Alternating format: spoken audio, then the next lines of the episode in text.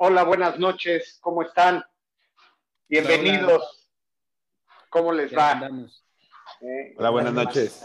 Una semanita más. Pues buenas noches, muchas gracias por acompañarnos una semana más de esta mesa de negocios, en donde, pues, igual como cada semana, les recordamos que es una iniciativa que hacemos para ustedes, para los empresarios, pequeños empresarios, microempresarios o gente que se dedica al tema de las ventas, a la generación de dinero, ¿sí? al desarrollo de las empresas. Y bueno, pues les doy la bienvenida, bienvenidos. Luisito García, ¿cómo estás? Perdón, me agarraste tomando el café. Bien, muchas gracias. Pues, aquí estoy. Y me quemé además. Muy bien, gracias. Richard, buenas noches. ¿Cómo estás? Muy bien, bienvenidos todos. Este, y pues, a la orden. Gracias. Luis Topete, amigo, buenas noches. ¿Cómo va gracias, Gus. Todo muy bien, gracias a Dios. Tocayo, Richard, buenas noches. Bienvenidos, gracias. Al único que le dice amigo es a... amigo Richard, amigo Tocayo. No, a Topete. ya sabes cómo es, ¿para qué lo invitan? Perdóname, perdóname. Mira los Luisitos. ¿eh? sí, el amigo de no amigo. Bueno, pues esta semana vamos a, tocar un tema, compartirles un tema que de alguna manera es, un poquito distinta esta dinámica. La idea es hablar de aquellos errores que hemos cometido por diferentes situaciones, ¿sí? En, en, el tema de los negocios, las consecuencias, los riesgos, si realmente esos fracasos se quedan ahí como un fracaso, los podemos hacer como aprendizaje. Sería muy padre quien nos esté escuchando que nos pudiera también incluso compartir algo de sus historias para que pudiéramos comentar dos o tres cosas este, aquí en la mesa, ¿no? Y bueno, voy a arrancar yo y ahora va a ser así la dinámica con una historia, platicarles una historia en donde eh, vamos a compartir esto, ¿no? ¿En qué me equivoqué? ¿Qué fue lo que aprendí de ella? Y bueno, la historia que yo les quiero platicar, pues es, es por ahí por ahí hace unos añitos, justamente en la empresa donde trabajaba yo con Richard. Eh, la verdad, muy, muy, muy contento, muy feliz de estar en esa empresa. Y fíjense que voy a platicar todo el contexto muy rápido. Entramos en una empresa aquí en Querétaro. Nosotros hacíamos temas de administración de nómina pura. Sí, entramos en una empresa aquí en Querétaro muy grande. Nosotros en, estas empresas de electrodomésticos famosas aquí en Querétaro, muy grande, y nosotros logramos abrir una, dos líneas de producción nocturnas. ¿sí? Ayudamos, verdaderamente recibimos muchísimas felicitaciones por la parte de, de, de la gente de la empresa, porque ayudamos a que mejorara mucho el tema de la productividad este, a que llegaran a los números en, la producción, recursos humanos estaba muy contento, eh, nos decían hasta, hasta, nos decían los limones porque llegamos con unas playeras verdes, los tuvimos que, que vestir porque había, en esa empresa había más de cuatro o cinco outsourcing en ese momento. Imagínense la competencia. Todos estaban en el día y nosotros abrimos la línea nocturna. Resulta que un día esto que pongo de contexto, un día nos hablan, nos sientan a todos los outsourcing ahí en la mesa, en su, sala de juntas, y nos dicen que iba a empezar una especie de competencia para quedarse con uno solo, con uno solo. Y el reto era meter prácticamente a el 80-85% de personal que tenían de manera externa en dos meses. Bueno, pues ¿por qué no? Yo, bastante poderoso, que me sentí en ese momento, dije, oye, tomé el teléfono después de esa, esa reunión y le dije, oye, yo voy, yo voy con todo, yo me comprometo contigo y voy con todo y te voy a poner a todo el personal que tú, que tú quieras. Que, que tú me pidas, yo te lo voy a poner en el tiempo que me lo estás pidiendo. Ok, perfecto. Hago el compromiso, hablo con la empresa, me dicen, pues es tu decisión, es tu plaza, ¿sí? Es tu decisión, tú arma tu estrategia, ahí están los recursos. La realidad es que la empresa me puso todo para poderlo hacer. ¿Y qué sucedió? No lo logré, no lo logré. A las 3 de la mañana me hablaron y tuve que ir a recoger a la gente, me corrieron a la gente que yo tenía ahí. Digo, el tema del cómo lo hicieron, pues será tema de otra mesa. Pero tuve que ir, me costó dinero propio de tener que pagar taxis y tener que pagar para que la gente se pudiera ir a sus casas. Se quedó sin trabajo la gente que yo tenía ya adentro, porque así fue la decisión de la empresa por no haber cumplido. Entonces, el aprendizaje, ¿sí? El aprendizaje que es la idea de esta mesa es pues querer vender donde cuando no tienes la capacidad de venta. Yo no tenía el equipo aquí en Querétaro para hacerlo, en Monterrey sí lo tenían, yo aquí en Querétaro no tenía el equipo para poderlo hacer. Tomé una decisión precipitada por querer vender, ¿sí? Por querer llegar y elevar esos números que íbamos tan bien, llevábamos seis meses trabajando muy bien, ocho meses. Y bueno, pues esa se queda como, como el gran aprendizaje, ¿no? El fracaso, pues sí, fue un fracaso muy fuerte, por supuesto, la cuenta se perdió, la plaza cayó, porque la idea era, eh, estábamos en pleno crecimiento empezando aquí en esta plaza. Entonces, pues esa fue, esa fue, esa es, esa es mi historia, esa es mi historia. Paso el, micrófono a ti, amigo Luis, Luis Topete. ¿Qué, te parece? A su amigo. ¿Eh? Que consta, que hay niveles. Creo que ya quedó claro. Pues mira, eh, de esas experiencias yo estoy convencido que te tardas, te tardas, ahí te va la mía también, ¿no? Te tardas en digerirlo. Sin embargo, al final, al final, si logras generar un aprendizaje, creciste, ¿no? Yo, yo, yo estaba en esta época como, como ejecutivo de cuenta, te hablo del año 93, más o menos, ya llovió. Estaba yo de ejecutivo de cuenta de la empresa de software para la que trabajé por 18 años y medio, donde empecé de vendedor, ejecutivo de cuenta.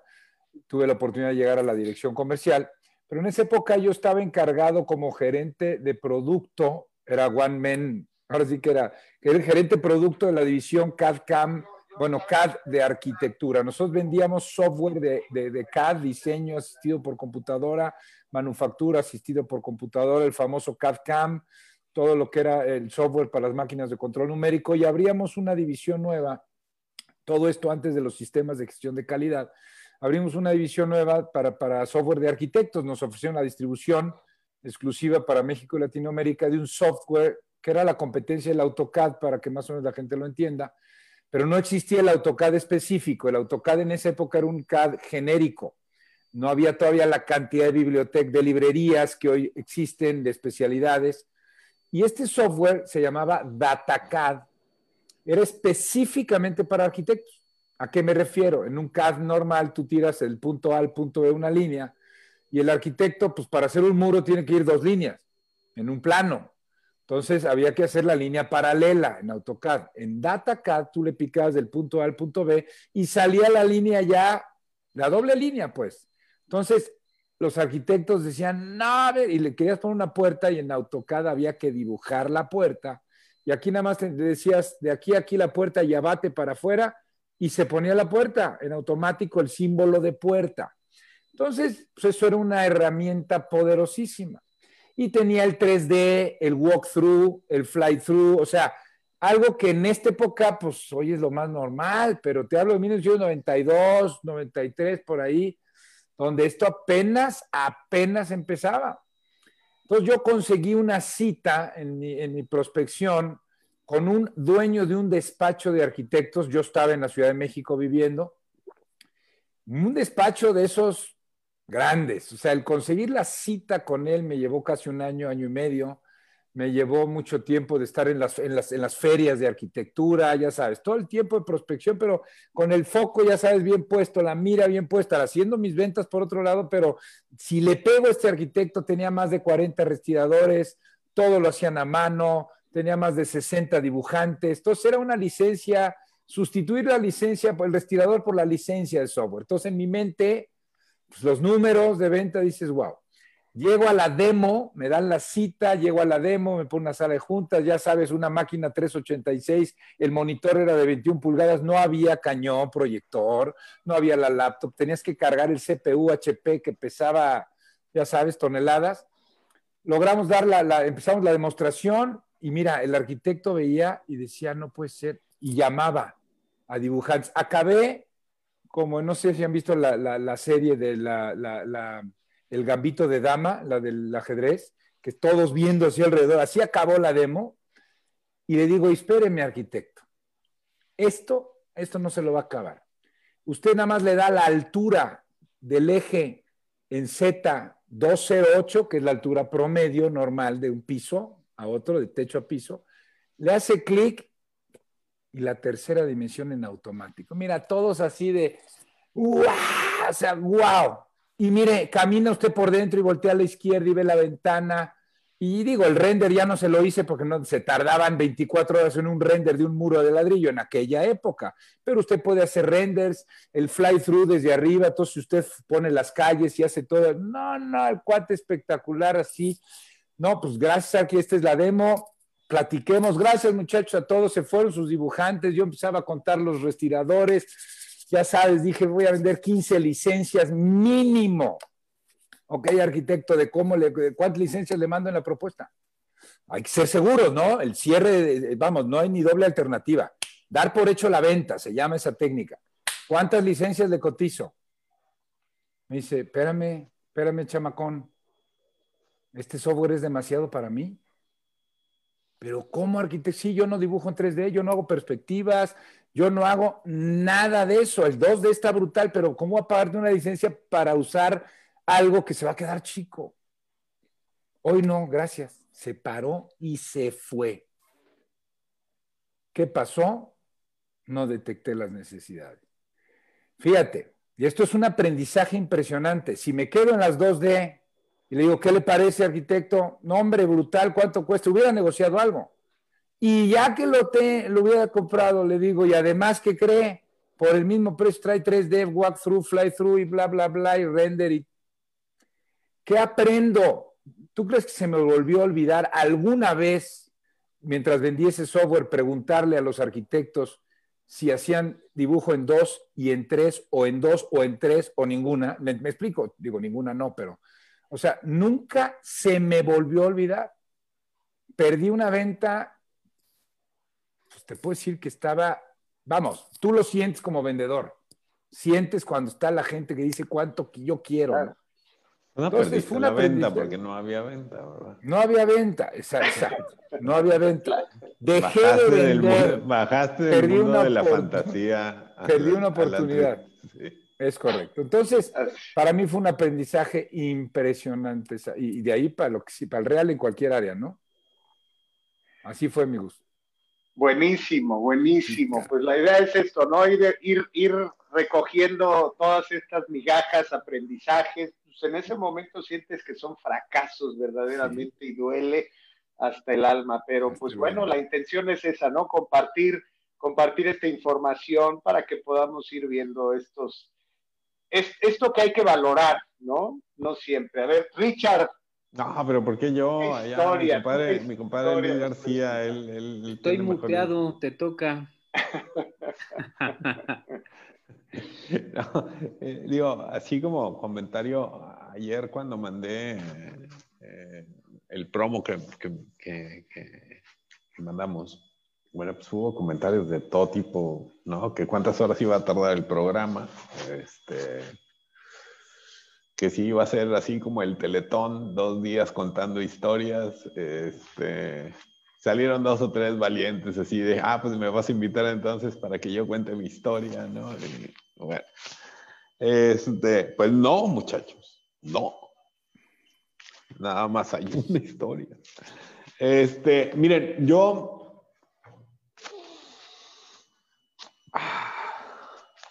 ¿Quieren que les cuente un cuento? Échale. Este, em, y esto es, esto es para. Yo creo que hay, hay, es, aplica.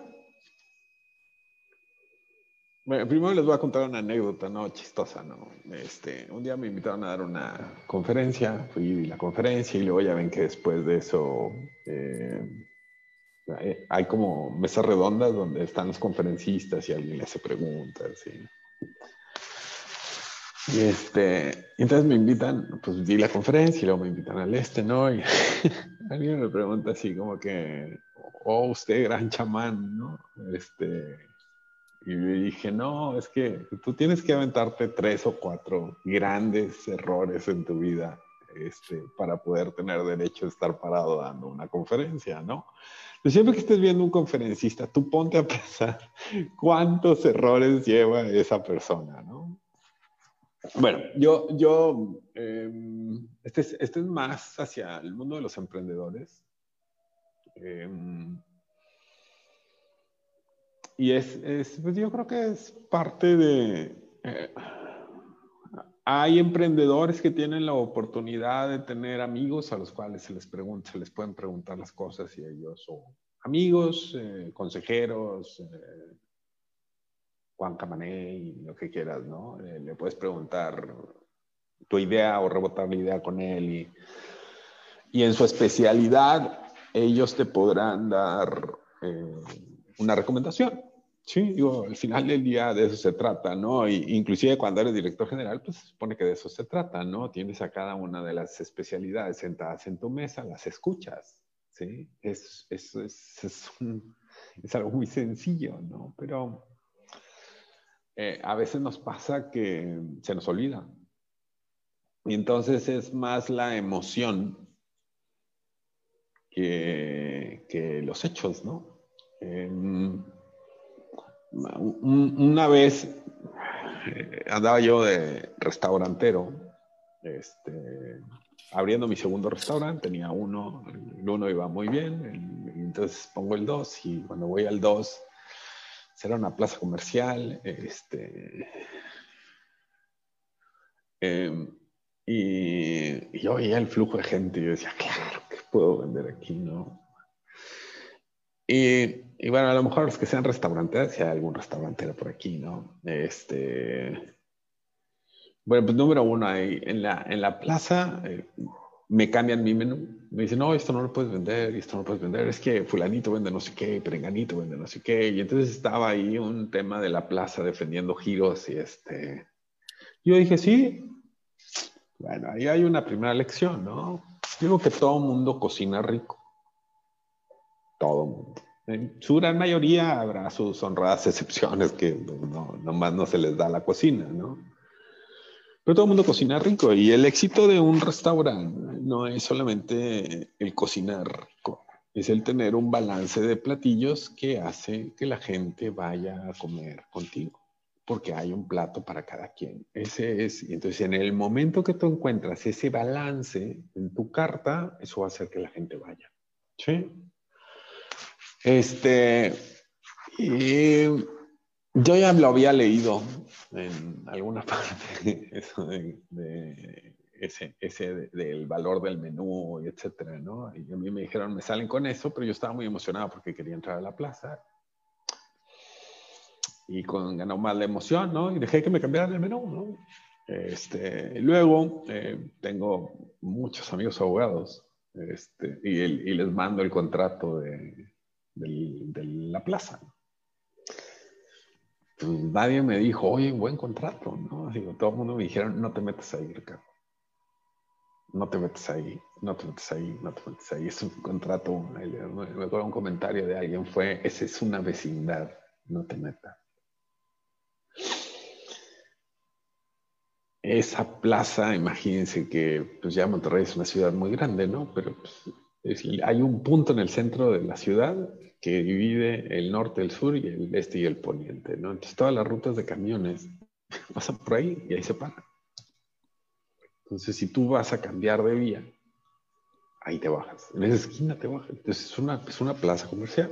Este, y en, en ese momento, pues, eh, por metro cuadrado, era la plaza más cara de Monterrey. Este, y el flujo de gente que yo veía, yo decía, claro, eh, pues era gente que iba al baño. Venían de una hora y media, dos horas en camión para subirse otra hora, dos horas al camión, pues tenían que ir al baño. Y el mejor lugar era ahí donde se bajaban, se metían en la plaza y no se salían, se subían a se iban, ¿no? No iban a consumir nada, ¿no? Entonces, pero la emoción, la calentura, porque debe entrar ahí, bueno, pues te hace que esas cosas las estás viendo, porque si las ves, este, le estás preguntando a la gente en su especialidad y te está diciendo, no lo hagas. Este, y hay una vocecita adentro de ti que te está diciendo,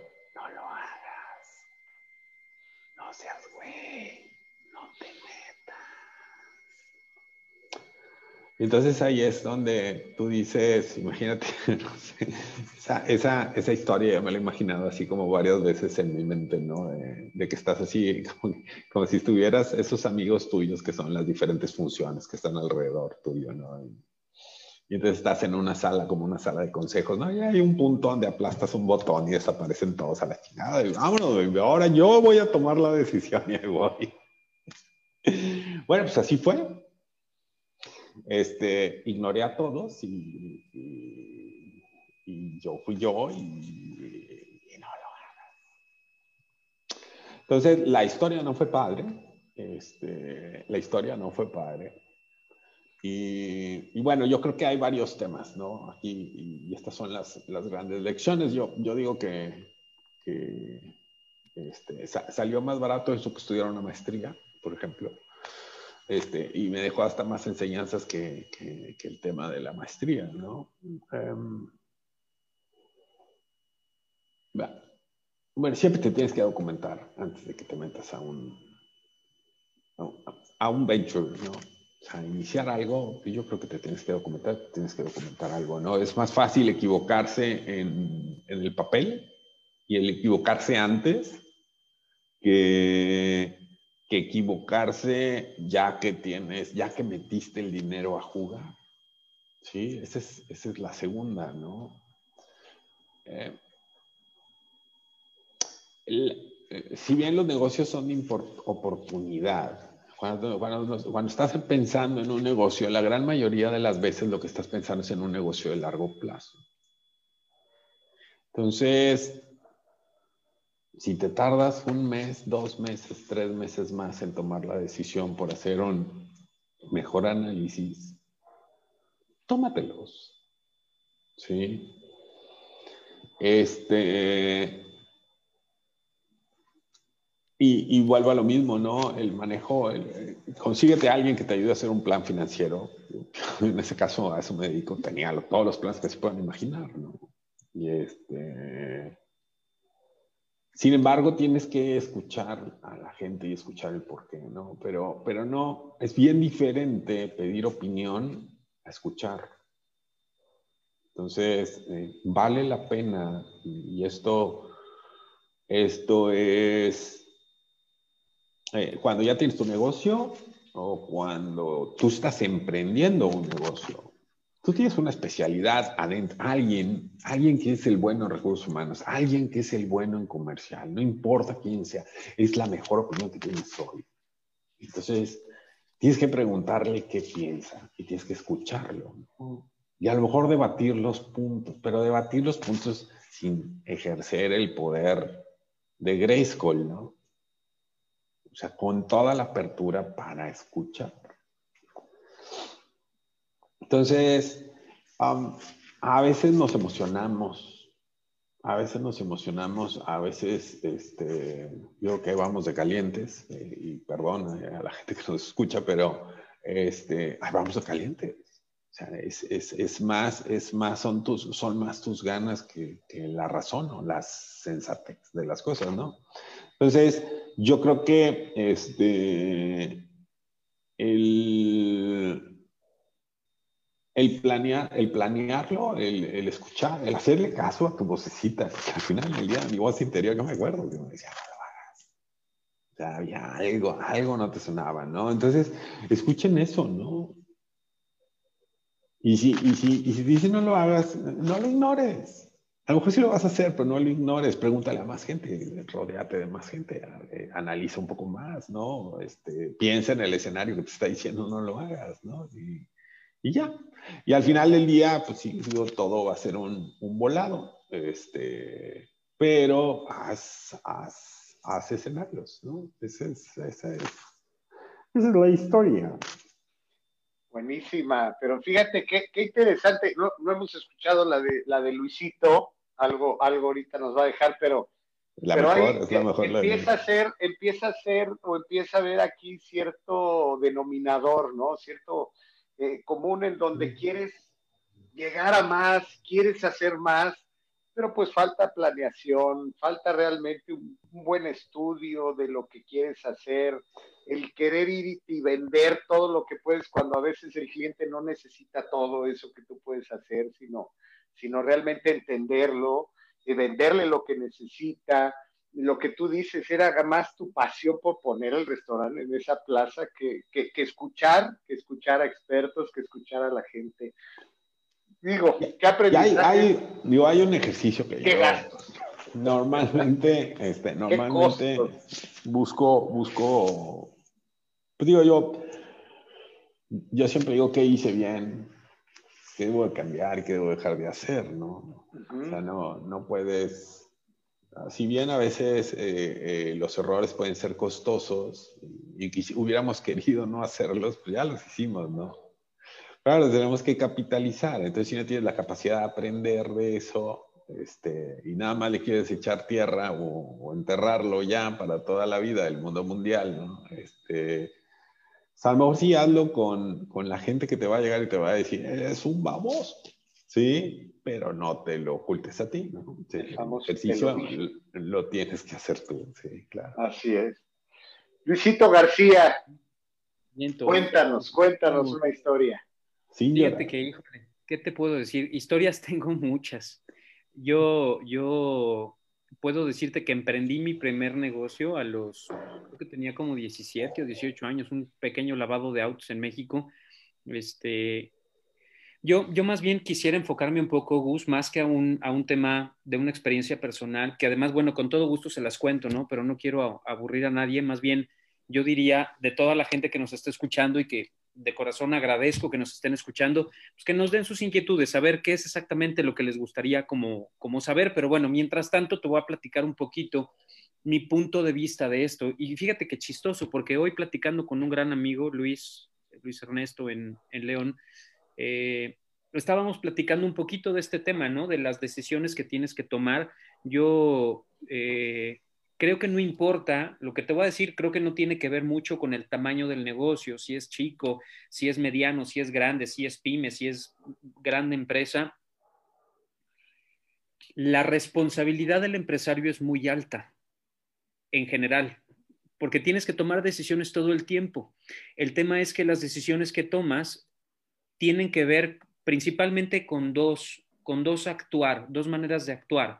Eh, hoy que hablaba, te digo, con este buen amigo Luis, platicábamos precisamente de eso y la verdad le he aprendido un chorro y lo quiero mucho y ojalá esté escuchando, no, no sé si se conecte, pero eh, él me ponía el ejemplo y me decía, es que en las decisiones pues tienes un caballo negro y un caballo blanco. El caballo negro es aquel, como bien dice Ricardo, porque yo me quedo mucho con lo que dice Ricardo. Si yo hubiera escuchado todos los comentarios de la gente que me dijo que no hiciera lo que hice, hubiera dejado de perder un montón de lana pero también por el otro lado, si yo no hubiera hecho lo que hice, no tendría la experiencia que tengo en este momento. Es un tema de capitalización de historia. Sí, ¿te acuerdas? Ajá, sí, sí, sí, eh, hoy, hoy hablaba con él y le decía, me, platicábamos de esto, no existe un caballo negro que es el que, híjole, es el, es el aguerrido, es, es el, que, el, el que te pican las costillas y empiezas a tirar guamazos, es aquel que se quiere volcar con todo, es aquel que quiere que las cosas salgan como tú dices, en el momento que tú dices, porque tú lo dices, porque tú eres el dueño y porque tú vas con todo, ¿no? Y también existe el otro lado, el tema, el tema un poco moral, sentimental, en donde dices, en esa voz, Ricardo, que tú dices, no lo hagas, güey. Espérate. O sea, mídelo un poco más. Si Juan, Pedro y Pancho te están diciendo que no va por ahí, el ser humano tiende a decir, me lo están diciendo por algo. Esa es la primera reacción. Y la segunda reacción es autojustificar nuestras propias decisiones y decir, seguramente me lo está diciendo porque ya fue a ver el local y él lo quiere. Y el otro me lo está diciendo porque yo sé que él conoce otro restaurantero y a mí se me hace que a mí me tumban esta negociación y yo se van a ir por la otra, en lugar de realmente verlo de fondo, ¿no? Entonces, lo que controla a estas dos grandes formas de hacer las cosas es la razón. Que yo me quedaría un poco con esto. Yo les diría, quien tiene que regir, y te digo, no importa el tamaño del negocio, ¿eh? yo, yo más bien creo, Gus, en tu ejemplo del tema de capacidades, si te hubieras puesto a hacer realmente, a ti te ganó un caballo, te ganó, te ganó el caballo negro. Si hubieras hecho un análisis y hubieras puesto de matriz a la razón, las cosas hubieran sido distintas, porque igual hubieras ocupado herramientas diferentes para poder atenderlo. El tema es que en el momento en el que te colocas fuera de esta parte y no permites que la razón sea quien guíe estas decisiones, en ese momento empiezan los problemas. Ahora, como bien dije, por otro lado también existe el, el tema del fracaso y el fracaso te tiene que llevar a algo. Y hay una frase muy trillada entre los empresarios que, bueno, yo creo que más bien es un tema de autojustificación de todos los que emprendemos o todos los que empezamos, que dicen, no, no, no, espérate, o sea, a todos los empresarios por lo menos han quebrado una vez. Pues es como la justificación tonta de decir que todos en algún momento nos embarramos contra la pared. Y sí es esto, porque sí efectivamente existe una, historia de fracaso y de éxito en todos los empresarios y, yo no digo que todos hayan tenido un fracaso, porque conozco muchos amigos que les ha ido bien desde el principio, porque los rige la razón y porque a pesar de que todo lo que está a su alrededor no va bien, si los rige la razón, toman una buena decisión. Yo más bien les diría, comparto con ustedes esto, el, tema de decir que te rija la razón. Como bien dice Ricardo, y, de veras comparto, y bueno, también lo, de, lo del tema de Luis, lo habíamos platicado en ocasiones anteriores, el tema de la identificación de necesidades, pues es un básico, pero te gana la emoción de vender y te vas de filo y efectivamente pues vendiste de más, ¿no? No, no había esta, esta nivelación de, este, de decisiones, ¿no? Ahora, creo yo que dentro de todo este tema de las buenas y malas decisiones, lo que generamos es experiencia. Hablábamos la semana pasada de quién es la cartera, la cartera de clientes la cartera de clientes, bueno, pues se quedó ahí entre que si es de la empresa o si es de la persona o como sea. Lo que tienes es experiencia en las manos. Cuando tú contratas a alguien, lo contratas por experiencia. Y si, el, y si algún emprendedor, empresario, chiquito, mediano, grande, ya tiene experiencia en algún dolor y ya, ya tiene camino recorrido, significa que cuando tú le pongas el problema enfrente ya vas a ver por dónde. Y la experiencia no la tomas, sino practicas si no entrenas. Y también enfrentarse a tomar decisiones, sean buenas o sean malas, en el día con día, te entrena. Tener que decidir todos los días por un lado o por otro, te entrena, te da experiencia y te coloca en una posición de razón, ¿no? Yo, yo, yo, creería que, que el único en el planeta Tierra, en esta Tierra, este, el único que se puede tropezar dos veces con la misma estupidez somos nosotros.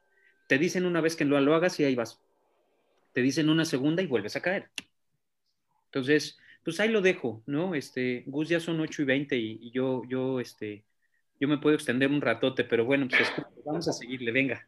No, no, no, padrísimo, pero fíjense cómo, cómo ese, ese es parte de, de, esta, ¿no? De la dinámica de esta semana, cómo podemos traer alguna historia pequeña, chiquita, larga, muy grande, muy, muy aparatosa, pero como en el día a día seguramente seguimos cometiendo estos errores. Y la intención es empezar a, a, a reducirlos. Sí, Luisito. Te voy a comentar, te voy a platicar una y va muy en referencia a lo que dice Ricardo. Nosotros tuvimos restaurantes aquí en Querétaro.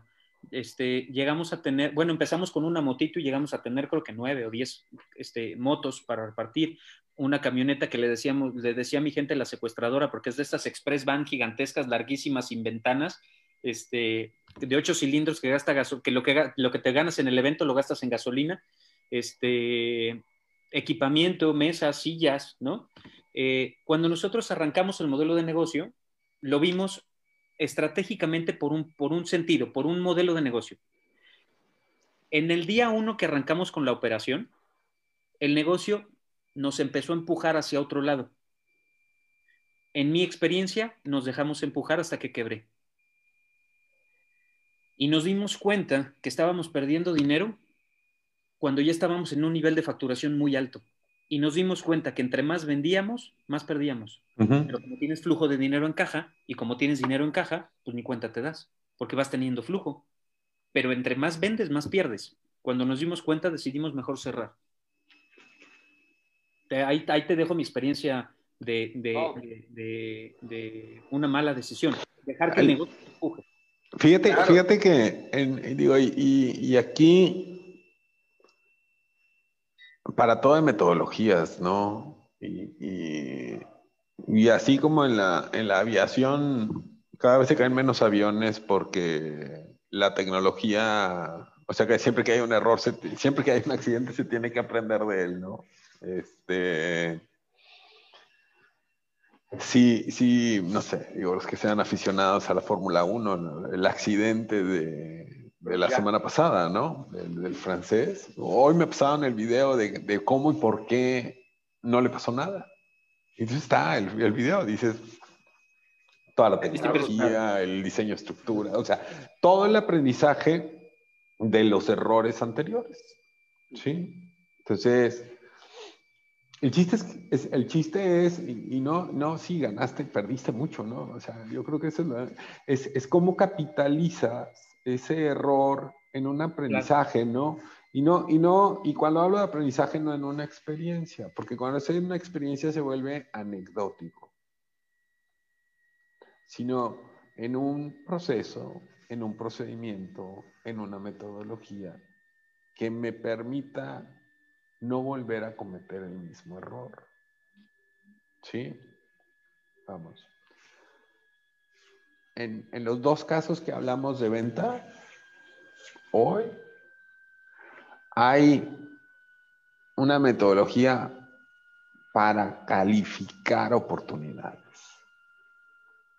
Y la metodología te va a decir si estás o no estás listo para hacer una propuesta. ¿Sí? Y en ambos casos, una metodología, una buena metodología de calificación de oportunidades. Digo, yo ahí tengo un calificador, con, gusto se los comparto, ¿no? Pero a, la gente que nos escucha, ¿no? Pero eh, te hubiera dicho, sí. Pero es que sabes que también entra, entra Ricardo ahí. No, era tu área, Richard, sino sí, es que sabes que haber metido. No, claro, claro que tienes todos estos índices, todos estos índices que debes analizar. Pero, a veces te traga el día con día. Ah, no, entiendo. No, no, no. Yo me brinqué un paso de la. pero vuelvo, vuelvo a lo mismo. Vuelvo a lo mismo. Obvio, un paso obvio. Y ese es el, pero ese es el, es el, el que hacemos con eso, ¿no? Ese es el chiste. O sea, eh, no, no fíjense, hay, hay cuando, cuando estoy en la parte está de ventas y estoy con gerentes y directores, hay, hay todo, está toda la metodología del plan, de, de, tener metas significativas, tener un plan para alcanzar las metas, tener un sistema de seguimiento, tener las metas por escrito, porque eso te da dirección. Al final de eso, de eso, de eso se trata, ¿no? Y este, porque lo que no quieres es que la corriente te lleve el día a día. Eh, y de repente vas a estar, va, a pasar, van a pasar los años, ¿no? Y un día vas a voltear y vas a decir, ¿dónde estoy? Fíjate, te voy a contar una historia muy rápida. Por ahí me encontré con alguien y hablando de, o sea, de la misma metodología de la que tú dices, ¿no? Por ahí me encontré, me encontré con alguien que estaba comprando X producto y me dijo, es que el de allá me lo está dando más barato. Y yo dije, no manches, yo sí quiero venderlo, ¿no? Pues me bajé de precio. Y luego me dijo, es que, ¿qué crees que el otro ya se igualó? Y yo dije, ah, se igualó. Ah, ahí te voy, pues ahí te voy con otro descuento, ¿no? Oye, pues ¿qué crees que el otro ya se bajó tantito más? Le dije, es que ya no puedo, ya no hay forma, pero mira, te regalo esto, esto, esto y esto y el otro, ¿no? Así quedó di la vida por esa venta y no gané nada. Gané un, gran prospecto de, cliente cerrado porque no gané un peso con esa venta, ¿no? Se apretaron. Dos años después, dos años después, me encuentro con la persona que según esto estaba cotizándole barato y me dijo, no, a mí me habló y me dijo que tú le estabas dando descuento y yo le dije, no, discúlpame, yo no te puedo dar descuento. Y yo me la comí completita, la, la, la, la negociación de este cuate, este, y bueno, entré en su juego, no, no, no tomé factores de riesgo, me llevó el caballo que te estoy diciendo, no tomé el factor de riesgo, no me di con la cabeza, porque se supone que había un convenio de no bajar los precios en nada. Y yo pensé que me estaban picando los ojos horrible, y no. no había. Le dije, no te creo nada. Me dijo, no te creo. Yo le dije, no te creo. Seguro te bajaste y me estás cotorreando. Nos hicimos amigos después. Me dijo, aquí está el correo en donde le digo, discúlpame, pero no te puedo dar precio porque tengo un convenio de competencia sana, ¿no? Y ya ahí estoy. Si les parece, cerramos. Pero hay algo nada más que quiero, que quiero aquí adicionar y me acuerdo mucho de lo que dices tú, Topete. Es la emoción sube y la inteligencia baja, ¿no? es parte de ese... El juego de la vida. De ese reflejo. ¿Con qué, con qué cierras? Mira, yo cierro con un, así como ahorita comentaba Richard, que me encanta su forma de pensar, su mentalidad, su cuadratura donde debe de haber cuadratura. No, no, no, te lo digo de corazón, mi querido Richard. A veces exagera. Pero mira, yo creo que a veces se gana más con ah, ese tipo de prevenciones. Eh, pero eh, yo quiero de cerrar con una herramienta ¿ok? Una herramienta que a mí en lo personal me funciona, ¿ok? Una herramienta... ya me voy. Se van a ver en la final. Azul. Sí, vamos a la final. Espero. ¿Qué pasó, carnal? Estaba yo hablando, ¿me toca yo? Perdón, güey, disculpa, te quiero, pues, perdón. Dale tú, yo ya no hablo. No, no, yo ya, perdóname, ya me callé, ya me callé. Pues fíjate, yo, yo quiero compartir una herramienta que a mí me funciona mucho, obviamente hoy en los procesos de coaching, pero es una herramienta que tú la puedes utilizar en cualquier objetivo que tú te planteas. Mi objetivo en esa venta era cerrar una venta de licencias de software para arquitectos, ¿no? Entonces, eh, las preguntas son muy fáciles. Son cuatro preguntas muy relacionadas a lo que dijo Richard, pero yo las manejo de otra manera. ¿Qué pasó? Acota el resultado. Primero pregúntate qué pasó. No cerré la venta. Lo voy a poner con mi, con mi, con mi ejemplo. No cerré la venta de las licencias. Ese era mi objetivo porque yo juré que le iba a cerrar. Segunda pregunta, ¿qué funcionó? ¿Qué hice bien? A pesar de no cerrar la venta. Y cuando tú tienes un resultado positivo, también te sirve esta herramienta, pero vamos a enfocarlo ahorita al resultado negativo. ¿Qué funcionó? Conseguí la cita, perseguí al prospecto, no me desesperé, fui perseverante, etcétera. ¿Sí me explico? empieza a enlistar todo lo que funcionó. Tercer pregunta, la lógica te diría que no funcionó. Vamos a ponerlo en una connotación positiva. ¿Qué puedo mejorar?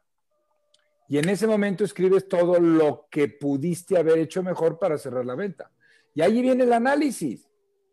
O sea, ahí aprende, ahí es donde viene el análisis. Y la cuarta pregunta es, ¿qué aprendo de esto? De este resultado que obtuve.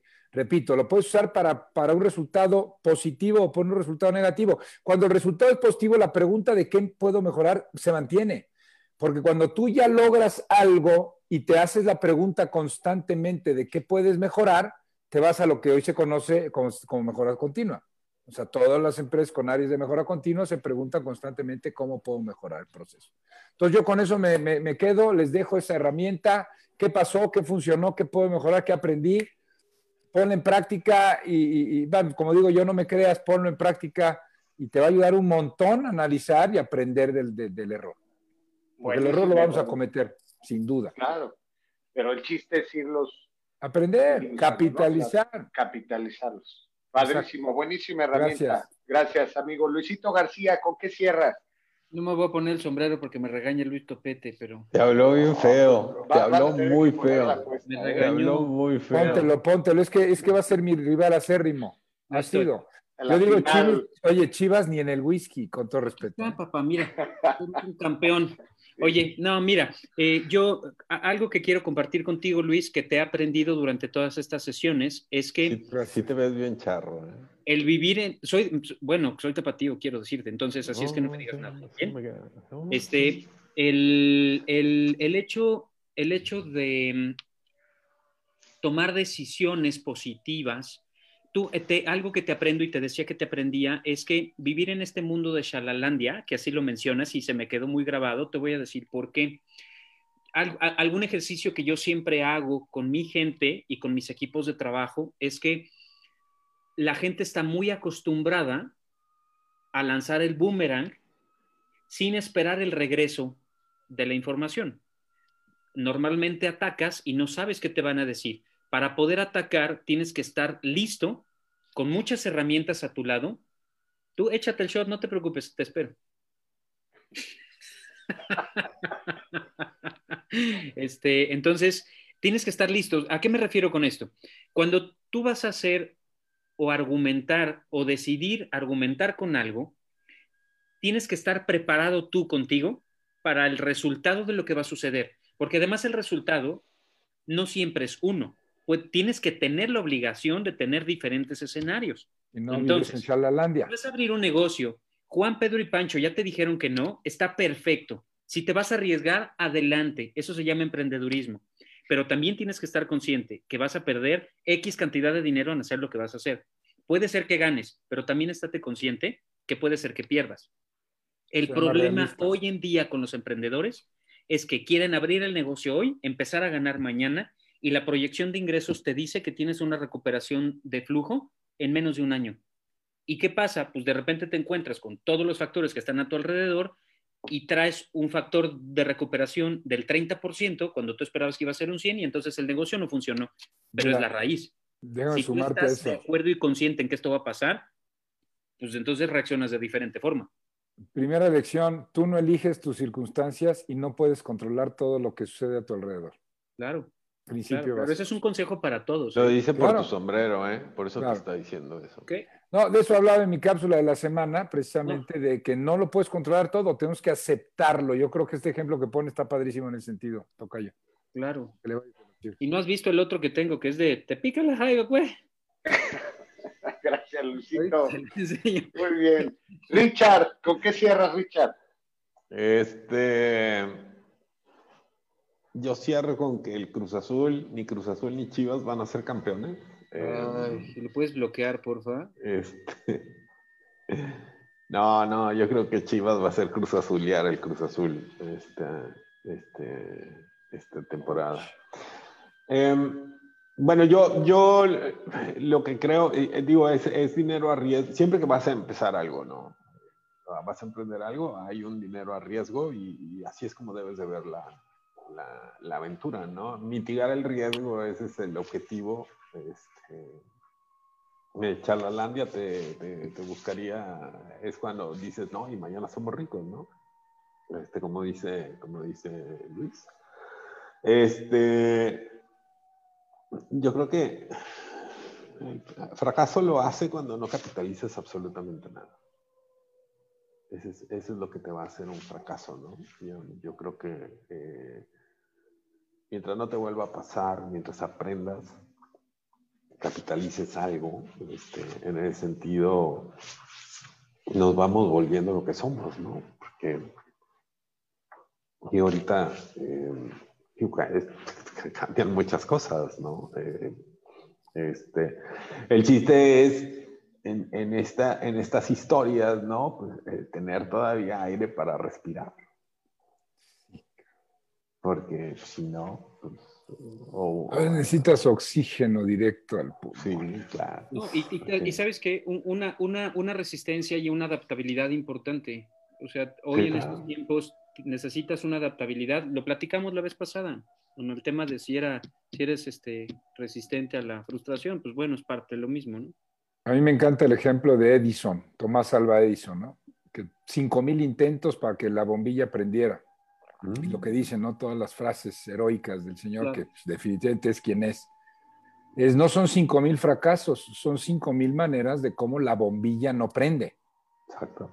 Eso es capitalizar un error y el error es parte de la vida cotidiana del ser humano. Lo que pasa es que la connotación es. negativa. Luz, ¿con qué te quedas? Pues la, eh, la idea es que realmente de todas estas vivencias que vamos teniendo y experiencias del día a día, eh, yo hay otra técnica que quiero sumar, aparte de la de Luis, que está buenísima, que son los cinco porqués, ¿no? Cada que no, cada que no logras algo, te preguntes el por qué no lo logré. Y ese, después de esa respuesta, bueno, ¿por qué? ¿Y por qué? ¿Y por qué? ¿Y por qué? y seguramente vas a ir encontrando, vas a ir encontrando algo que te pueda ayudar a sumar y a evitar el volverlo a hacer. ¿no? Esa es una herramienta literal de la, de la mejora continua, de, los, de las áreas de sistemas de gestión de calidad. De, gestión de calidad. Me encanta esa, esa, esa herramienta porque realmente te ayuda a poder ver. Entonces, por mínimo que sea el error, por mínimo que sea el no vendí, por mínimo que sea esto, si empiezas a trabajar con eso, empiezas a sumar mucho a la parte de la experiencia, a la parte del expertise y a generar y a provocar menos errores, ¿no? Pero bueno, pues listos, llegamos a la hora. Muchísimas gracias por, eh, compartirnos todo eso. Esperemos que, sea algo de valor que se pudiera quedar y pues nos vemos en ocho días. Que tengan mucho Gracias, buenas noches. Súper enriquecedores para nosotros, que manden sus comentarios, esos son importantes. Sí, claro. Sí, luego les enseño mi sombrero del costeño. Tienes más tipo de costeño. Tienes más tipo de costeño tú. Sí, yo también digo lo mismo. Tenga bonita semana. Vuélvanse más curiosos, diría por ahí. Gracias. Bye.